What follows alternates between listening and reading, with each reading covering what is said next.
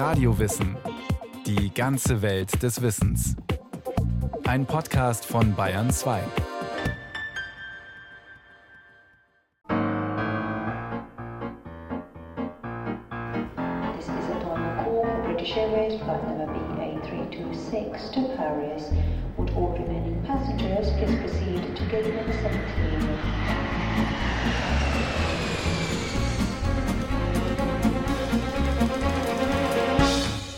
Eine Pauschalreise ist die im Voraus festgelegte Verbindung von mindestens zwei der folgenden Dienstleistungen, die zu einem Gesamtpreis verkauft wird: Beförderung, Unterbringung, andere touristische Dienstleistungen, die einen beträchtlichen Teil der Gesamtleistung ausmachen.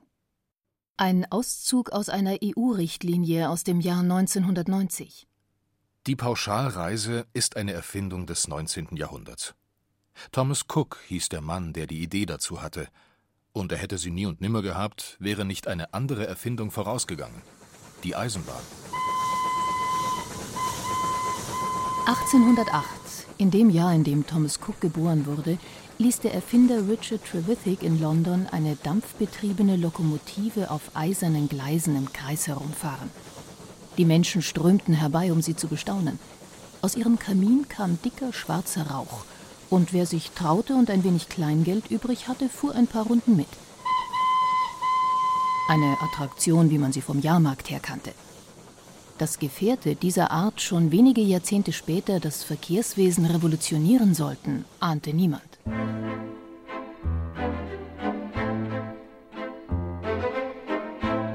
Thomas Cook wuchs in einem verschlafenen Dorf namens Melbourne auf, ungefähr 200 Kilometer nördlich von London.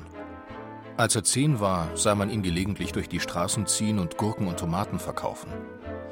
Das tat er immer dann, wenn sein Chef, ein Gemüsegärtner, der oft mehr trank als er vertrug, arbeitsunfähig war. Nach einiger Zeit verließ ihn Thomas und fing bei einem Onkel eine Tischlerlehre an. Aber auch der Onkel trank. Viele tranken in dieser Zeit, vor allem jene, die die industrielle Revolution in die Slumviertel der großen Städte gespült hatte. Thomas Cook sah das Elend und er kämpfte nach Kräften dagegen an. Mit 20 begann er für die Baptistenkirche zu predigen und Sonntagsschulen zu gründen. Er verfasste fromme Schriften und lernte sogar, sie selbst zu drucken. Sein Geld verdiente er als Tischler. Von den technischen Entwicklungen, die derweil vonstatten gingen, wusste er wenig. Dass ein gewisser Robert Stevenson Trevithicks Dampflokomotive verbessert hatte, war ihm sicher entgangen. Von der Eröffnung der ersten Eisenbahnstrecke hatte er vielleicht gehört. Und dass seit 1830 zwischen Liverpool und Manchester regelmäßig Züge zur Personenbeförderung verkehrten, wusste er zwar vermutlich, aber es dürfte ihn kaum berührt haben. Er musste eine Frau und einen kleinen Sohn ernähren. Und er hatte eine Aufgabe gefunden, der er sich mit großer Leidenschaft widmete: die Bekämpfung des Alkoholmissbrauchs. Für die Temperenzler Vereinigung von Market Harborough gab er zwei Magazine heraus, die die Alkoholabstinenz propagierten. Harborough liegt in der Nähe von Leicester. Und Leicester hatte bereits einen Bahnhof. Die Züge, die Cook dort sah, brachten ihn auf eine Idee. Später erinnerte er sich daran, wie er eines Abends vom Büro nach Hause ging. Etwa auf halbem Wege zwischen Harborough und Leicester schoss mir der Gedanke durch den Kopf, wie großartig es wäre, wenn man die neuen Möglichkeiten, die die Eisenbahn bot, in den Dienst der Enthaltsamkeit stellen könnte. Gleich am nächsten Tag unterbreitete er dem Präsidenten der Temperance Association einen Vorschlag. In der Stadt Loughborough war ein Treffen von Alkoholgegnern geplant. Wie wäre es, fragte er, wenn man die Mitglieder der Vereinigung von Leicester daran teilnehmen ließe, sie also nach Loughborough bringen würde? Der Präsident war einverstanden. Wieder einen Tag später stand Cook im Büro von John Fox Bell, dem Sekretär der Midland Counties Railway. Die Midland Counties Railway war eine jener privaten Eisenbahngesellschaften, die damals reihenweise gegründet wurden. Jeder, der das Kapital aufbrachte, konnte eine private Eisenbahnlinie bauen. Allerdings betrachteten viele Menschen das neue Verkehrsmittel nach wie vor mit Argwohn. Die Bahn musste ihre Kunden erst noch gewinnen. Thomas Cooks Anfrage kam John Fox Bell gelegen. Ich weiß zwar nichts von Ihnen und Ihrem Verein, aber Sie können den Zug haben, sagte er, nachdem ihm Cook versichert hatte, dass die Temperenzler Vereinigung den Fahrpreis auf jeden Fall begleichen würde. Nun musste Cook Mitreisende finden. Er druckte Reklamezettel, die er in Leicester und den umliegenden Dörfern verteilte, und er druckte Tickets, die er für einen Schilling verkaufte. Mr. Thomas Cooks Exkursion von Leicester nach Loughborough und zurück. 5. Juli 1841. Dritte Klasse. Das war außer einer Nummer alles, was auf den Tickets stand. Im Preis inbegriffen waren neben der Hin- und Rückfahrt eine zusätzliche Attraktion in Form einer Gala. Die Gala bestand darin, dass die Reiseteilnehmer im Park von Mr. Paget, einem Freund von Thomas Cook, Tee und Gebäck angeboten bekamen. Außerdem wurden sie während der gesamten Reise von einer Blaskapelle unterhalten. Von Loughborough nach Leicester sind es 16 Kilometer. Die Luft knisterte vor Spannung, als am frühen Morgen des 5. Juli 1841 die Lokomotive in den Bahnhof von Leicester einfuhr. Neun Waggons zog sie hinter sich her. Die Passagiere, die darin Platz nehmen sollten, warteten bereits. Es waren 570.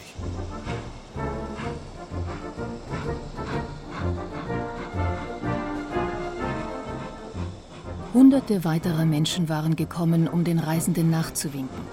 Die 570 Ausflügler zwängten sich samt der Blaskapelle in die neuen Waggons. Und dann ging es los. Alle wurden schwarz vom Ruß, den die Lokomotive ausstieß. Denn die Wägen waren nicht überdacht. Auch Sitze gab es keine, aber das machte nichts. Es herrschte Hochstimmung. Wo immer die Reisenden vorbeikamen, jubelte man ihnen zu. Und als der Zug in Loughborough einfuhr, wurden Fahnen geschwenkt. Die Musik der Kapelle im Zug mischte sich mit der Musik der Kapelle, die am Bahnhof wartete. Und zuletzt ging alles unter im Jubel der zwei oder dreitausend, die die Gruppe empfingen. In Mr. Pagets Park trafen sich die Alkoholgegner von Leicester mit denen von Derby und Nottingham. Es wurde getanzt und gesungen, man veranstaltete Wettbewerbe im Sackhüpfen und allerlei Spiele. Und eine Reihe von Rednern führten den Anwesenden in grellen Farben die Schädlichkeit des Alkoholkonsums vor Augen. Danach gingen die 570 aus Leicester zum Bahnhof zurück und abends waren sie wieder daheim.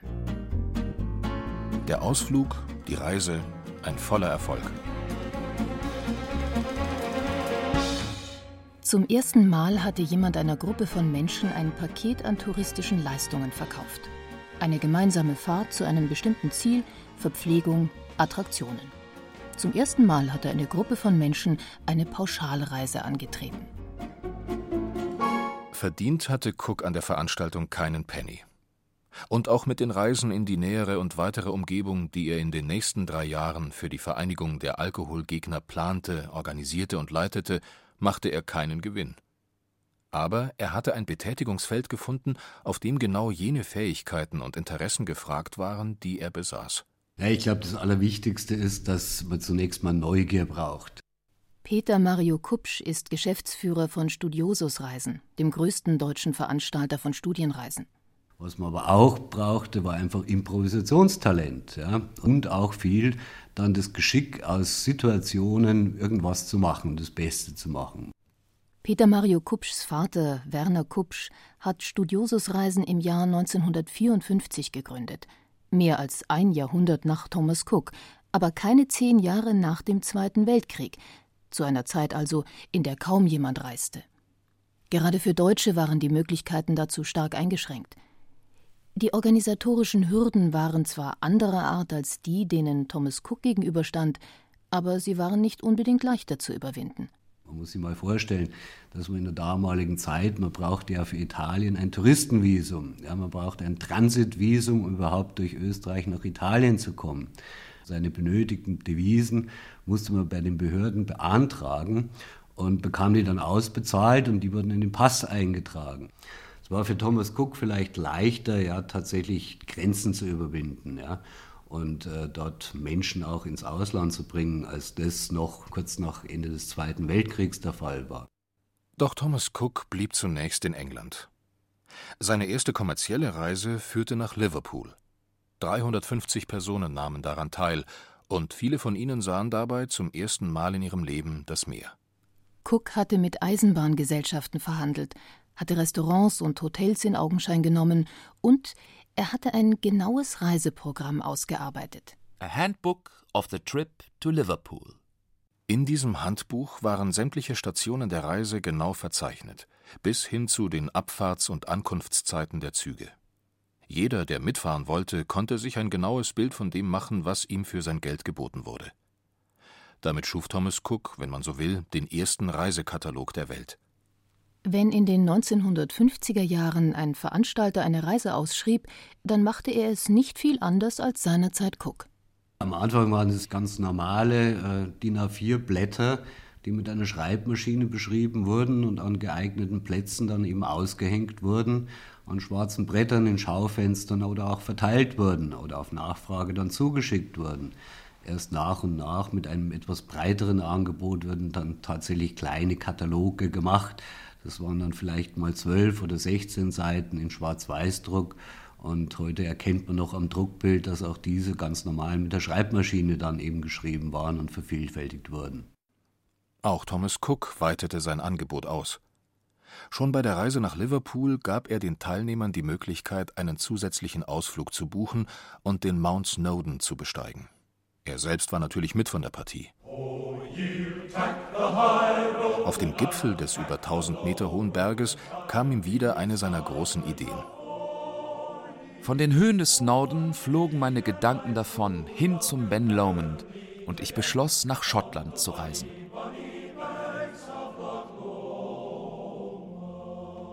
Cooks Aktivitäten lösten nicht überall Freude aus.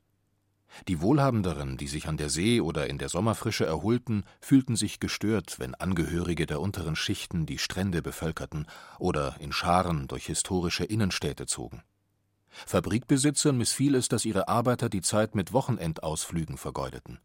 Und die Kirche sah den Sonntag zum Tag der seichten Vergnügungen und der Frivolität verkommen. Cook musste viel Überzeugungsarbeit leisten. Den Kirchenmännern hielt er entgegen zu reisen und das Werk Gottes auch anderswo zu betrachten, kann der Religion gewiss nicht schaden. Seine Reisegäste liebten ihn. Aber manchen kam nach und nach die anfängliche Bescheidenheit abhanden. Als bei einer Schottlandreise, die zum Teil mit dem Dampfer zurückgelegt wurde, nicht alle, die das wünschten, Kabinen in der ersten Klasse bekamen, hagelte es Beschwerden. Eine Erscheinung, die jeder Reiseveranstalter kennt. Zu Beginn stand bei den ersten Studiosuskunden natürlich der Wunsch, fremde Länder kennenzulernen im Vordergrund. Man hat viel auf Komfort verzichtet. Man ist durch die Schluchten des Balkan mit dem Bus gereist, tagelang und das auf sehr, sehr schlechten Straßen. Man saß in Zügen, wo es noch nicht mal gepolsterte Sitze gab und fuhr nach Italien. Da hat sich aber dann relativ bald in den 60er Jahren auch der Komfortanspruch erhöht gehabt. Ja, es wurde dann mehr Wert gelegt auch auf möglichst viel Komfort. Dass das Publikum anspruchsvoller wurde, lag unter anderem daran, dass sich die Gesellschaft veränderte. Immer mehr Menschen konnten es sich leisten, auf Reisen zu gehen. Das Reisefieber erfasste Angehörige aller Schichten. Cook tat sein Bestes, um die Wünsche seiner Kunden zu erfüllen. Er veranstaltete Reisen, auf denen sie epochemachende Ereignisse wie die Weltausstellungen in London oder Paris, die Auftritte berühmter Künstler oder die Abfahrt eines Heißluftballons miterleben konnten. Er schilderte in seinen Ausschreibungen genau, was die Mitreisenden erwartete, er inspizierte die Hotels, in denen er sie unterbrachte, und um den Zahlungsverkehr zu erleichtern, führte er zwei Hilfsmittel ein, die noch heute gebräuchlich sind: den Hotel Voucher und die sogenannte Circular Note, ein Papier, das später unter dem Namen Travelers Check bekannt wurde. Für jene aber, die mit all dem nicht zufrieden waren, fand Thomas Cook klare Worte. Als er in den 1860er Jahren eine Tour nach Italien plante, fügte er der Reisebeschreibung eine Anmerkung hinzu, in der es hieß, dass jeder, der nicht willens ist, die Reise mit einer positiven, umgänglichen und vertrauensvollen Einstellung anzutreten, von einer Anmeldung absehen möge. Tausende sind mit uns gereist, und viele von ihnen sind zu Freunden geworden. Und so, wie wir begonnen haben, möchten wir unsere sehr spezielle Arbeit fortsetzen und beschließen, frei von kleinlichen Streitigkeiten und unangemessenen Ausbrüchen des Zorns und der Missgunst. Wir betrachten unsere Arbeit als eine Botschaft des guten Willens und der Völkerverständigung und wir wollen uns dabei nicht von niederen Gefühlen und lächerlichen Rechthabereien beeinträchtigen lassen. Wer mit uns reisen will, möge diese Hinweise beachten und in ihrem Sinne handeln. Das sich näher kommen, das Verstehen lernen anderer Kulturen war für Thomas Cook ein zentraler Aspekt seiner Arbeit. Der Wunsch, einen Beitrag zum friedlichen Miteinander der Völker zu leisten, hat auch andere Pioniere des Tourismus beseelt. Werner Kupsch zum Beispiel. Äh, sein Anliegen war tatsächlich die, ja, die Gräben, die der Krieg geschlagen hat, durch Tourismus, durch Menschen in andere Kulturen bringen, zu anderen Menschen zu bringen, auch das gegenseitige Verständnis zu fördern. Das waren Motivationen, die ihn bewogen haben, diese Auslandsreisen zu organisieren. Tourismuskritiker äußern immer wieder Zweifel daran, dass Pauschalreisen Menschen verschiedener Kulturen einander näher bringen können. Sie weisen heute ebenso auf die negativen Auswirkungen des Fremdenverkehrs hin, wie sie es zu Thomas Cooks Zeiten getan haben. Dem in Italien lebenden irischen Journalisten Charles Lever etwa war es ein Gräuel mitzuerleben, wie sich englische Reisegruppen durch die Altstädte von Florenz oder Siena schoben. Sie kommen nicht zu zweit oder zu dritt, sondern sie kommen in Horden. Sie starren uns an, lachen uns aus und stören unsere Gottesdienste. Sie missbilligen unsere Kleidung, rümpfen die Nase über unsere Küche und machen sich über unsere Sprache lustig. Wenn sich an diesem touristischen Treiben nichts ändert, dann wird uns nichts Geringeres als ein Krieg wieder die Wertschätzung verschaffen müssen, die wir einst in Europa genossen haben.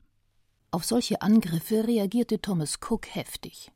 Lassen Sie mich fragen, warum sich Mr. Lever gestört fühlt, wenn sich zwanzig oder dreißig Engländer und Engländerinnen entschließen, im selben Zug zu reisen und sich eine Zeit lang in derselben Stadt aufzuhalten. Mr. Lever ist ein irischer Gentleman, der derselben Schicht angehört wie die englischen Priester, Ärzte, Banker, Ingenieure und Kaufleute, die mir letztes Jahr die Ehre erwiesen haben, mit mir nach Italien zu reisen. Mit welchem Recht schwingt er sich zu deren Kritiker auf. Gegenüber Außenstehenden gab Cook niemals ein Fehlverhalten seiner Kunden zu. Er war nicht nur Organisator von Reisen, er war vor allem Reiseleiter. Das hieß für ihn, mit gutem Beispiel voranzugehen und sich verantwortlich zu fühlen. Ich glaube, dass der Reiseleiter eigentlich der Beginn war von der Gruppenreise. Erst gab es die Reiseleiter und dann gab es die Reisegruppen dazu. Weil damals war noch keine Reiseerfahrung. Wie gesagt, die organisatorischen Probleme und Schwierigkeiten auch in der Vorbereitung waren so riesengroß, dass viele Menschen sich das gar nicht zugetraut haben. Also braucht es erstmal den reiseerfahrenen Organisator, der gleichzeitig vor Ort sich auskannte, ja auch fremde Sprachen sprach. Und da war immer erst der Initiator da und der Organisator und dem ist man dann gerne gefolgt, weil man sich dann gut aufgehoben fühlte. Es waren viele Tausende, die Thomas Cook folgten und sich bei ihm gut aufgehoben fühlten. Sie folgten ihm durch ganz Europa, später nach Ägypten und ins Heilige Land, und jede Reise machte er zu einem besonderen Erlebnis.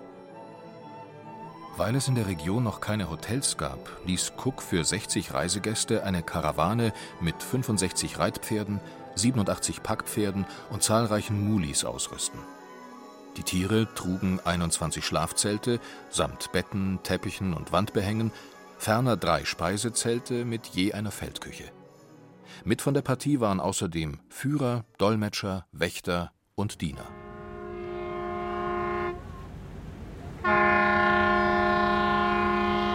(1872) führte das Unternehmen seine längste Reise durch. Sie dauerte 222 Tage die Teilnehmer fuhren mit dem Dampfer über den Atlantik, durchquerten den amerikanischen Kontinent, reisten mit dem Schiff nach Japan und auf dem Landweg über China und Indien zurück nach Europa. Das Geschäft blühte. Thomas Cook konnte nicht mehr alle Reisen selbst leiten. Er unterhielt ein Büro in London und machte seinen Sohn John Mason Cook zu seinem Partner. John Mason erwies sich als guter Geschäftsmann, weniger idealistisch als sein immer noch religiös und sozial engagierter Vater, dafür pragmatisch und kühl rechnend. Ihm war es zu verdanken, dass sich die Firma Thomas Cook und Sohn nicht nur gegen die mittlerweile starke Konkurrenz durchsetzte, sondern zu einem Multiunternehmen wurde, das in zahlreichen Ländern Niederlassungen unterhielt, Transporte für die britische Armee durchführte und Postdienste in Ägypten übernahm. Doch je mehr Betätigungsfelder John Mason auftat, umso deutlicher traten die Differenzen zwischen ihm und seinem Vater zutage. In einer langen Reihe von Briefen machten sie sich gegenseitig bittere Vorwürfe. bis sich Thomas Cook im Alter von 71 Jahren aus dem Geschäft zurückzog. Er starb mit 83. John Mason überlebte ihn nur um sechs Jahre. Dessen drei Söhne verkauften das Familienunternehmen 1928 an einen ausländischen Konzern. Was die Reisenden betrifft, hat sich manches seit Thomas Cooks Zeiten nicht im geringsten verändert. Also ich glaube mal, die Grundmotivation der Reisenden, über ihren eigenen Horizont hinauszugehen, neue Dinge zu entdecken, neue Gegenden, neue Menschen zu erleben. Diese Grundmotivation ist für Reisende, die sich tatsächlich mit Land und Leuten beschäftigen wollen, sicherlich die gleiche geblieben.